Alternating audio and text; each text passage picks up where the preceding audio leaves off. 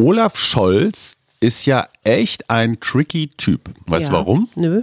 Der hat Friedrich Merz zum Abendessen ins Kanzleramt eingeladen. Um da mit dem äh, Wutmerz ein bisschen zu reden oder warum? Zuerst nimmst du dem Gegner damit so den Wind aus den Segeln. Also wenn ich eingeladen werde bei meinem Feind, dann kann ich ihn nicht mehr ganz so brutal angreifen. Das ist das eine. Und das zweite ist das Signal nach innen, das Signal an Grüne und Gelbe. So von wegen, ey, wenn ihr hier die ganze Zeit rumzickt und weder eure Atomkraftwerke noch eure Schuldenbremse noch sonst irgendwie von euren Bäumen runterkommt, der Fritze und der Olaf sind eigentlich auch ein ganz gutes Team. Wir machen das. Herzlich willkommen zum Mutmach-Podcast von Funke mit Suse, Paul? und Hajo Schumacher. heute ist Mutmach-Montag mit Wichtigem, Witzigem und Wirrem. Alles, was man für die Woche wissen muss. Plus Politikversteher Jörg Quos erklärt, worauf wir diese Woche achten müssen. Der Mutmach-Podcast auf iTunes, Spotify und überall, wo es Podcasts gibt. Abonniert uns gerne. Das ist für euch kostenlos, aber für uns ein Kompliment, das Mut macht. Und jetzt geht's los. Hallo und herzlich willkommen. Hier sind wieder wir, Hajo und Suse Schumacher mit dem Mutmach-Podcast. Hallo. Und heute gibt's ein Kessel Buntes. Ich habe eine tückische Einladung von Olaf Scholz. Ich habe Weidetiere im Einsatz gegen Brände. Ich habe. Kräuter, Butter und die Psychologie des Sparens. Ich möchte gerne über das Münchner Oktoberfest mit dir sprechen. Und Roland Kaiser und das Gender. Lass uns loslegen. Oktoberfest ging diesen Samstag los. Warst Ja. du da jemals? Nein? Ich habe ja in München studiert, da war das so ein bisschen Pflichttermin. Über sechs Millionen Menschen werden erwartet. Und was ich nicht verstehe, Söder hat sich immer so als Ober-Corona-Vorsichtiger aufgespielt und jetzt alle Experten sagen, es wird ein super Spreading-Event. Ja, das wird es wahrscheinlich. Ich finde es jetzt gar nicht so schlimm, weil wir haben, also wenn, wenn du so rumguckst, es gibt so eine Mentalität von der Staat äh, muss die Menschen betreuen, ja.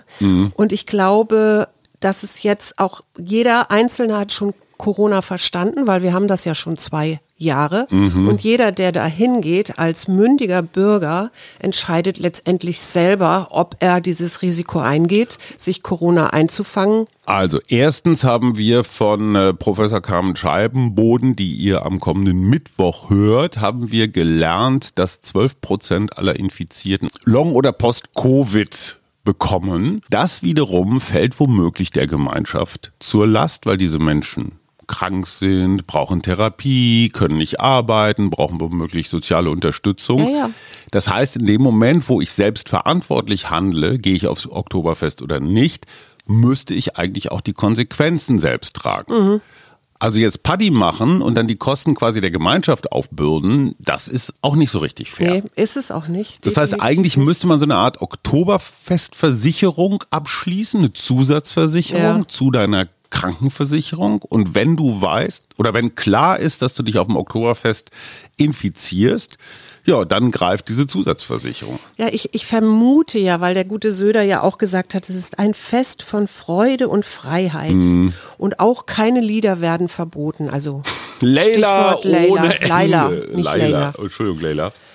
Und ich, ich vermute mal, äh, dass der so ein bisschen bangt um seine Wählergunst und dann eben sagt, okay, bevor wir jetzt das wieder verbieten und sich dann der Zorn der Wähler auf meiner Person niederschlägt, sage ich lieber, okay, spreadern wir halt schön. Lieber Spreadern als Spaßbremse. Gut. Sein, genau. Wie viel, du als Tierschützerin, was glaubst du, wie viele Händel, und es sind ja halbe Händel, also du musst ja immer zwei als eins denken, wie viele Gesamthändel werden in diesen zwei Wochen verspiesen? Bei sechs Millionen erwarteten Mhm. Besuchern, naja, wenn jeder ein halbes isst, dann sind wir ja schon bei drei Millionen. Aber es gibt ja auch noch Spanferkel und so weiter. Und, Mhm. Und es gibt ja auch, Würstchen. die Tierschützer haben ja auch protestiert da. Die haben sich nämlich da einfach hingesetzt wegen dem hohen Fleischkonsum. Fand ich auch Ja, interessant. also vier, also das war jetzt letztes Mal 434.000 Hühner haben ihr Leber, Leben, ihre Leber auch, aber ihr Leben gelassen. Fürs Oktoberfest übrigens 7,8 Millionen Liter Bier. Oha. Jeder Besucher, jede Besucherin, also mehr als eine Maß.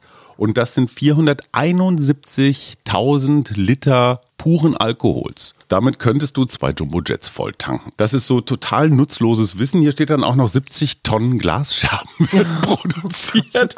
Und fast 100.000 Oktoberfest-Bierkrüge werden geklaut. Aha. Ich frage mich, wie das wie viel geht. Dirndl werden verkauft? Steht das da auch noch? Keine Ahnung. Äh, Man kann dazu nur sagen, du hast dir neulich Secondhand eine wirklich ziemlich originalgetreue bayerische Lederhose zugelegt und noch so ein Wams dazu. Ja.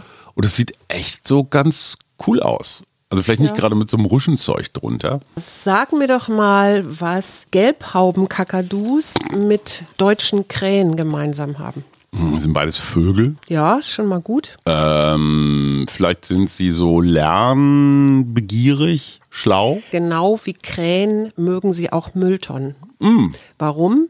Weil da natürlich ab und zu mal so leckere Reste sind. Klar, auf dem Oktoberfest zum Beispiel ganz viel Hühnerbeine. Ja, und sie sind in Sydney oder in den Randbezirken von Sydney eine echt, echte Plage geworden, weil sie eben selber Mülltonnen öffnen und dann die Essensreste, so wie Krähen das bei uns auch machen, Klar. überall verstreuen. Die Anwohner haben daraufhin dann also mit Ziegeln, Steinen und Wasserflaschen reagiert. Angriff und Abwehr. Du als Tierschützerin, das ist jetzt mal die unmoralische Frage des Tages, müsste doch eigentlich die arme Kreatur jetzt auch mal da an die Mülltonne lassen. Du müsstest Nee. doch zusammenzucken und dich sofort anketten, wenn die armen Gelbfußkrähen, Nein. Kakadus da, wie nein. Ich finde es ganz schlimm, dass Wildtiere inzwischen unsere ganzen Abfälle fressen. Weil das ja eigentlich überhaupt nicht artgerecht ist. Aber ist praktisch. Ich finde es nicht praktisch und ich finde es auch nicht schön. Also, weil abgesehen von den Mülleimern, die danach grauenhaft aussehen, weil der ganze Müll draußen liegt. Aber entschuldige bitte, bevor das noch einigermaßen gute Essen, also diese Nahrungsmittel jetzt in die Müllverbrennung gehen, dann sollen es doch lieber Tiere essen, oder nicht? Nee, das ist ja für die überhaupt nicht gut. Also, die, die fressen ja, Für etwas, uns ist das auch nicht gut. was ihnen, ich meine, das guckt dir Schildkröten an, die Plastik im Magen haben und so weiter. Also, ne, das tut den Tieren am Ende des Tages nicht gut und die werden, also die können daran sterben. Das ist natürlich nicht gewollt. Ich habe hier noch eine unmoralische oder unklare Frage. In unserer Leib- und Magenzeitung, der Berliner Morgenpost, steht auf Seite 2 unter Leserbriefen, da geht es jetzt um das neue Bürgergeld. Ne? Ja. Also Hartz IV ist ja jetzt neu benannt, das neue Bürgergeld, Grundsicherung 50 Euro höher. Und die Leser, wie das so üblich ist, und Leserinnen natürlich auch, streiten sich, ist das zu viel? Müssten die nicht doch viel mehr kontrolliert und unter Druck gesetzt? Und in Wirklichkeit äh, würden doch diese Sozialleistungen, sagen zumindest einige wenige, das Dasein finanzieren und dafür sorgen, dass die Leute überhaupt keinen Bock mehr hätten zu arbeiten. Das steht auf der einen Seite. Auf der anderen Seite, auf der Seite 3, direkt gegenüber, steht eine Reportage über den Rentner Jörg. Der ist Frührentner und der ist jetzt so weit, dass er sagt, ich werde mich zwischen Wohnung und Essen entscheiden müssen. Die haben sich also dessen Kassenbuch angeguckt. Der hat so gerade mal 1000 Euro und am Ende 65 Euro im Monat für alles, was mit Ernährung zu tun hat. Also Essen und Trinken. 65, das sind 2 Euro am Tag. Das ist echt sehr knapp. Und jetzt frage ich mich, leben unsere Menschen, die Sozialhilfe brauchen, in Saus und Braus, was die einen sagen? Oder sind die alle eigentlich unterfinanziert, was die anderen sagen? Naja, ich hatte ja neulich äh, diese Journalistin, auf die ich jetzt gerade wieder den Namen nicht habe, die für die ARD arbeitet, Julia die Friedrichs. sich mit genau, die sich mit der Bevölkerung beschäftigt, die wirklich so am unteren Existenzminimum lebt und die würde jetzt genau das Gegenteil sagen. Die sagt im Gegenteil, die wollen alle oder viele wollen arbeiten, natürlich nicht alle und man kann auch nicht alle über einen Kamm scheren, aber viele möchten lieber arbeiten, als dass sie da irgendwelche Sozialleistungen bekommen. Es wird immer Menschen geben, die Abzocker sind und es wird immer Menschen geben, die bedürftig sind und die das gar nicht so laut machen wollen. Ich glaube, da machst du einen ganz wichtigen Punkt. Menschen, die in der Sozialhilfe sind, sind weder durchgehend Gangster, Ja. noch sind sie durchgehend alle ganz arme Schweine. Ich glaube, es ist einfach von allem was dabei. Ja. Die einen verschweigen ihr Vermögen irgendwie, die anderen tricksen rum oder sowas. Und das Schwierige ist, und hier sind wir wieder bei dem Gießkannenprinzip. Ja. Ganz, ganz viele Schicksale, ganz, ganz viele Motivationen versuchst du irgendwie unter eine Regelung zu kriegen. Und das finde ich so ungenau bei Politik. Mm. Und da sind wir jetzt auch zum Beispiel beim Sparen wieder. Es gibt völlig unterschiedliche Menschen. Die einen leben schon echt so hart an der Grenze und die müssen wirklich doll heizen, weil ihre Wohnungen scheiße isoliert sind. Mm. Die anderen heizen einfach, egal was ist, volles Rohr. Und das finde ich total spannend. Es gibt jetzt Wissenschaftler aus deiner Profession, nämlich Psychologen, die haben sich die Psychologie des Sparens angeguckt. Ja. Und jetzt mal Ratespiel. Also du kriegst monatlich einen Transparenzbericht. Da steht drin, so viel hast du geheizt, so viel Strom hast du verbraucht, meinetwegen auch noch für was und das und das kostet das. Du kriegst diesen monatlichen Transparenzbericht, kriegst du per Mail und du kriegst ihn per Brief. Ja. Was glaubst du, hilft A, dieser Transparenzbericht überhaupt, um sein Verhalten zu ändern und B, gibt es einen Unterschied zwischen Mail und Brief? Also ich würde wieder sagen, das kommt darauf an, was, was für eine Persönlichkeit ich habe. Nein, aber was sagt die Statistik? Und ich würde jetzt eher sagen, der Brief ist gehaltvoller als die Mail. Stimmt. Die Mail hat quasi null Resonanz. Ja. Und der Brief führt immerhin zu 8% Sparerfolg. Mhm, es geht gar nicht um den Inhalt, es geht echt um den Weg. Also Brief wird offenbar als was hm, Amtliches. Ja, ernster genommen. So.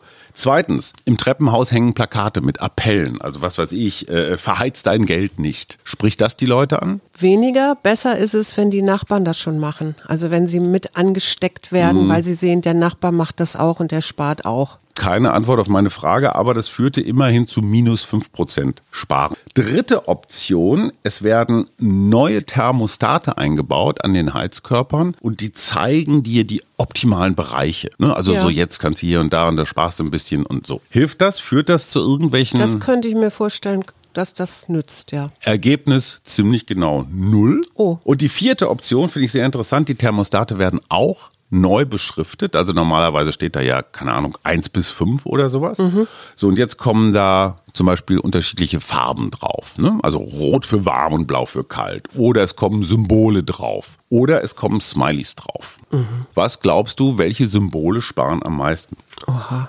Also ich würde immer von Farben ausgehen, aber wahrscheinlich sind es die Smileys. Richtig geraten. Und zwar das blödste aller Smileys, nämlich das mit diesen beiden Herzaugen. Wenn du das in einen bestimmten Bereich platzierst, dann merken die Leute nicht mal, dass sie es kühler haben als vorher. Also das, der Smiley führt zu einem identischen Temperaturwahrnehmen und trotzdem wird gespart. Das finde ich wieder so wahnsinnig spannend an dieser ganzen Spardebatte. So ein töffeliger Smiley ist wahrscheinlich die einfachste Möglichkeit, den auf irgendwie ein paar Thermostate zu kleben, hat die größte und auch billigste Wirkung am Ende des Tages. Ja, irre. Oder? Also wir kleben Smileys auf unsere Heizkörper. Ich habe noch was Schönes mitgebracht, also was von der EU noch gar nicht so richtig wahrgenommen worden ist, und zwar Weidetiere, sprich Rinder, mhm. Ziegen, Schafe, ähm, Mufflons, nee, wie heißen sie? Wiesente, nein. Kängurus. Sind, genau, die können die Gefahr von Waldbränden verringern Warum? Mhm. Weil sie unter anderem zum Beispiel Ziegen und Schafe, die fressen gerne trockene Gräser, mhm. aber auch Sträucher und Rinde. Jetzt sagt das Deutsche Zentrum für integrative Biodiversitätsforschung und das Helmholtz Zentrum für Umweltforschung, wenn man nun Pflanzenfresser einsetzt, und zwar, weil die unterschiedliche Sachen fressen, also Pferde zum Beispiel lieben mhm. grünes Gras, Rinder äh, mögen auch mal trockenes ähm, und die zum Beispiel auch in, in Wälder reinlässt, mhm. ja, dann steigert sich die Biodiversität auch durch den Dunk und so weiter, mhm, den sie mhm. da hinterlassen. Aber sie fressen eben auch diese leicht brennbaren Materialien weg. Den Zunder sozusagen. Den Zunder, genau. Ach komm. Aufreger der Woche. Manche Produkte im Supermarkt werden zwar nicht teurer, aber, ergänzen Sie bitte. Werden zwar nicht teurer, aber weniger? Genau, weniger. Also, eine Gummibärenpackung kostet immer noch 99 Cent, aber statt 200 Gramm sind nur noch 175 drin. Oder Chips zum Beispiel. Statt 200 Gramm sind nur noch 125 drin. Ja, ist doch schlau von den Unternehmen. ja, aber es ist natürlich Beschiss, oder? Ja, definitiv. Also ich meine, wenn mehr drin ist, schreiben sie sofort, oh, Bonus plus 10 Prozent, super. Sorry, wenn die ihre Packungsgröße signifikant ändern zum gleichen Preis, sollte man das vielleicht auch mal draufschreiben. Mhm. Ja, also ich finde, das, ist, ja. ich find, das ist verarsche. Wolfgang Schmidbauer, Psychotherapeut, auch aus deiner Profession. Mir bekannt, ja hat einen wirklich wunderbaren kleinen Aufsatz geschrieben und zwar zum Thema Reparieren. Mhm. Er sagt, kaufen, gebrauchen, wegwerfen, das sei ganz fürchterlich und äh, damit seien wir eigentlich auch durch. Und er sagt, die Kunst des Reparierens, das ist ja eine Kunst, ne? wenn ich mir überlege, so was unsere Mütter oder Omas oder auch Väter, was die alles immer repariert haben. Mein nicht, Großvater auch. Nicht immer Alles, erfolgreich. Ja, der, der klassische Hobbykeller, ne, wo so eine alte Werkbank drin stand und wo der Toaster dann nochmal drauf kam. Und Schmidtbauer sagt, das ist ganz gut und zwar nicht nur, weil man Dinge repariert und sie halten länger, sondern einfach auch, um sich den Wert der Dinge nochmal klar zu machen. Ja.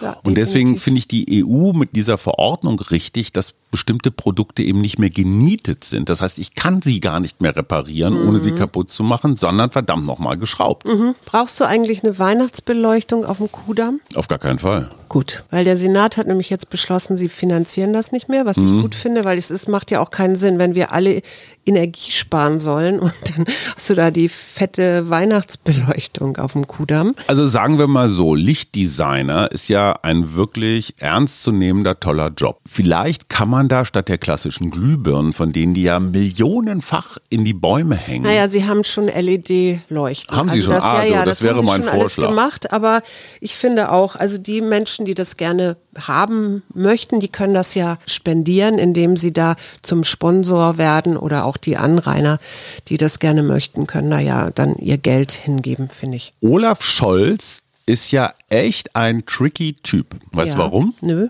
Der hat Friedrich Merz zum Abendessen ins Kanzleramt eingeladen. Um da mit dem äh, Wutmerz ein bisschen zu reden oder warum? Ich glaube ja nicht, weil so wie die beiden sich gekeilt haben in den letzten Wochen, das war ja jetzt nicht unter der Gürtellinie oder brutal verletzend oder sowas. Ich glaube, das ist eine ganz interessante Art und Weise, Erstens, also März seit dem Ukraine-Überfall der Russen äh, hat seine Zusammenarbeit angeboten. Das ist natürlich tückisch von der Opposition, weil sie ist ja eigentlich der Gegner. So, Scholz nimmt das jetzt an und sagt, ach komm Friedrich, lass uns doch mal hier fünf gerade sein und mal bei einer guten Flasche Mineralwasser drüber mhm, reden. Mhm, meinst du das Mineralwasser? Zuerst nimmst du dem Gegner damit so den Wind aus den Segeln. Also wenn ich eingeladen werde bei meinem Feind, dann kann ich ihn nicht mehr ganz so brutal angreifen. Das ist das eine. Und das zweite ist das Signal nach innen, das Signal an Grüne und Gelbe. So von wegen, ey, wenn ihr hier die ganze Zeit rumzickt und weder eure Atomkraftwerke noch eure Schuldenbremse noch sonst irgendwie von euren Bäumen runterkommt, der Fritze und der Olaf sind eigentlich auch ein ganz gutes Team. Wir machen das. Mhm. Also ist das psychologisch schlau? Findet die SPD dann nicht, ihr Kanzler ist ein Weichei, weil, sie jetzt schon, weil er nee, jetzt schon mit nee, den anderen nee, rummacht? Das glaube ich nicht. Nö, ich finde das ja immer gr grundsätzlich, finde ich, gesprächsbereit zu sein oder auch, wenn man unterschiedliche Meinungen hat, sich dann zu treffen und auseinanderzusetzen. Also jetzt nicht so in dieser Show-Arena im Bundestag, Finde ich eigentlich total gut. Also den Begriff Show-Arena weise ich als Politikwissenschaftler entschieden zurück, weil das ist der Sinn des Bundestags, ich weiß, ja, ja. Konflikte auf die Bühne zu bringen. Aber jetzt denk mal weiter. Es gibt eine ganz große Koalition. Also Scholz sagt, pass auf, okay, wir haben zwar diese Ampel, aber ich möchte, dass Friedrich Merz mit seiner ganzen Expertise als Wirtschaftsmensch oder so, dass der auch mitmacht, damit wir hier 70 Prozent der Menschen erreichen und, und weißt du, es sind jetzt so problematische Zeichen so auf solche Gedanken. Also ich hätte diesen Gedanken gar nicht. Es also, gibt die Idee der Allparteienkoalition, gibt es auch in verschiedenen Ländern und in verschiedenen Situationen. Das ist jetzt gar nicht so abwegig. Und es ist der Versuch, durchzuregieren. Wenn du schwarz, rot, grün, gelb, also die vier demokratischen Parteien, wenn die alle zusammen was entscheiden, dann hast du damit automatisch auch alle Bundesländer bei dir. Du hast eigentlich nur noch Markus Söder als Gegner. Mhm. Das ist aber dann auch egal. Ja. So, und es kann doch sein, dass wir jetzt in eine krisenhafte Zeit kommen. Sind Über, wir doch schon, oder? Naja, aber so, dass es wirklich schwer wird zu regieren und diese Blockade ganz fürchterlich ist und und und. Und Scholz sagt, pass auf, für einen überschaubaren Zeitraum von sechs, zwölf Monaten hacken wir uns alle unter, lösen die Probleme, halten das Land zusammen und dann im, keine Ahnung, Oktober 2023 lösen wir das wieder auf und dann haben alle noch zwei Jahre Zeit. Sich das wäre auf jeden Fall sehr diplomatisch und sehr schlau. Es wäre halt nicht demokratisch, weil die Kontrolle, und dafür ist Opposition da, fällt weg. Begründung ist eine Ausnahmesituation. Ja. Würdest du dich dann irgendwie so in einer undemokratischen Staatsform fühlen? Nee. ehrlich gesagt nicht. Also du hast recht, Opposition ist nötig und wichtig.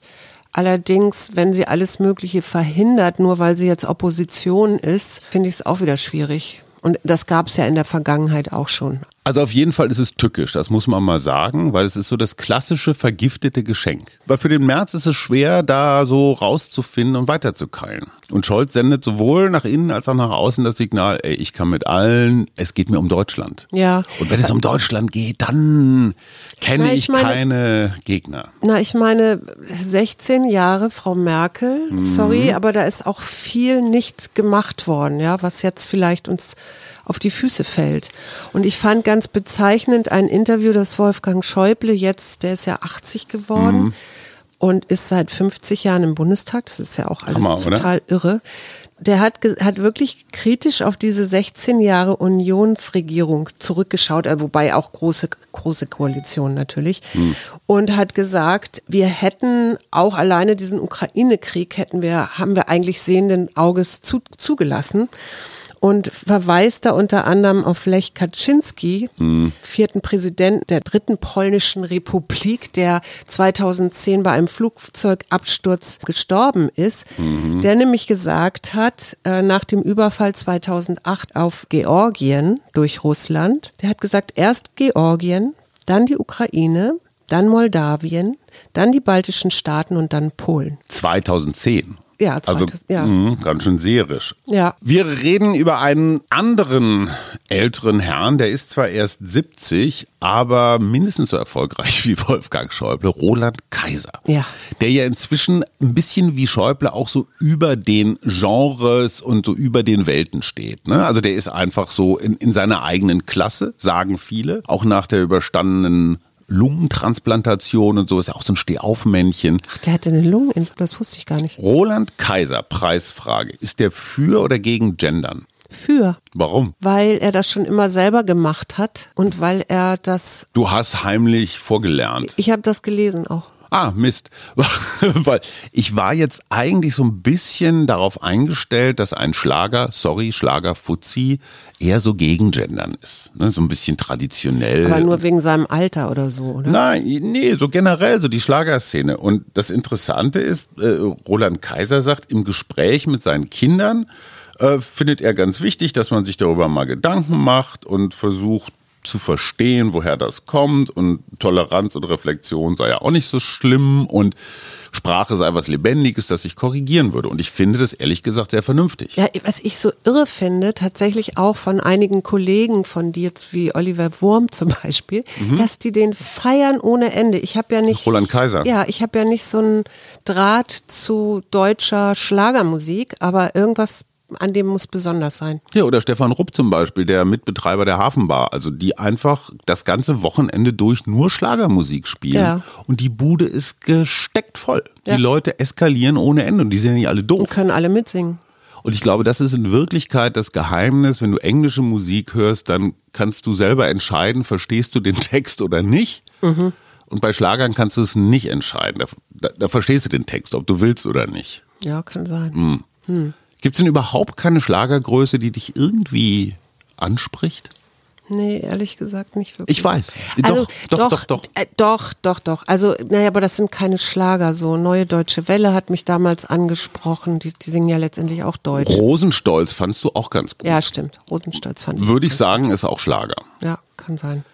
So, diese Woche haben wir keinen Jörg Quos, der war nämlich die ganze Woche nicht da, deswegen müssen wir selber ein bisschen rumspekulieren. Ich glaube, zum Zustand der Ampel kann man irgendwie nicht viel Neues sagen. Die entscheidende Frage ist, kriegt Habeck wieder so ein bisschen Wind unter die Flügel und was macht diese Scholz-Ankündigung mit Friedrich Merz mal im Kanzleramt zu speisen? Was bringt das vielleicht eine eigene Dynamik in die Ampel? Das schauen wir uns mal in Ruhe an. Was äh, ist für dich nächste Woche wichtig? Ach, ich, ich habe gar nicht so auf nächste Woche geschielt, muss ich ganz ehrlich sagen, oder auf diese Woche geschielt. Ich habe so, ich mache halt so meinen Job, meine Coachings und ja. Also Was ich, mir ist was aufgefallen in dieser Woche. Es wird echt frisch. ja, Zum also der ersten Herbst Mal, kommt, ne? ja, zum ersten Mal seit Monaten ziehe ich mir ein Jäckchen über, was ja den ganzen Sommer über völlig überflüssig war. Mhm, stimmt. Und jetzt kommt die Charakterfrage. Wann spielt wer zum ersten Mal an diesem Heizungsthermostat und dreht es auf?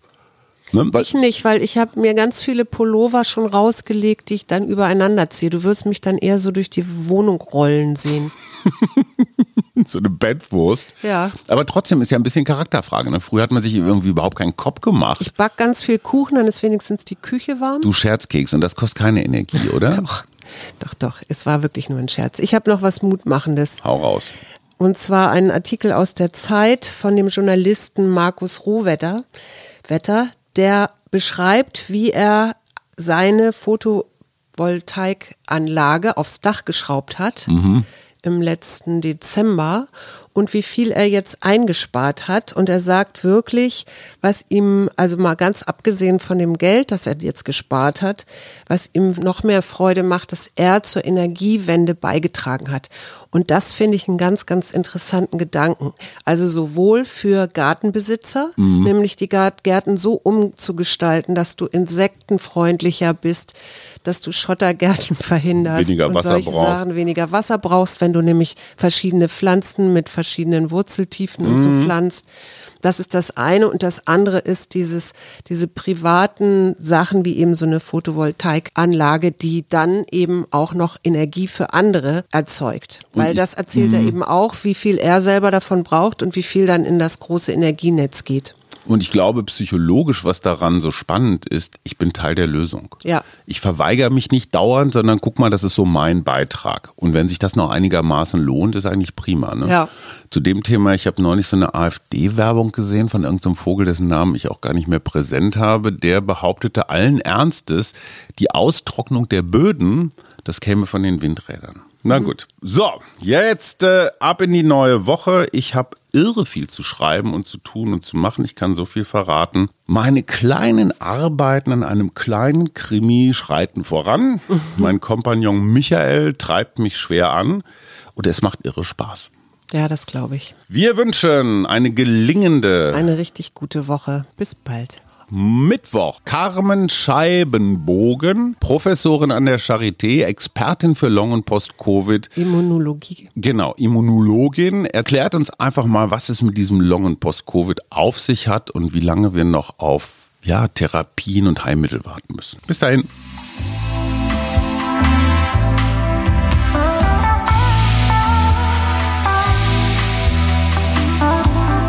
Wir.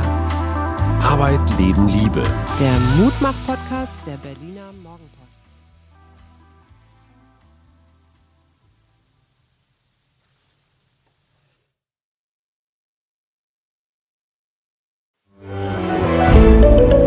Ein Podcast von Funke.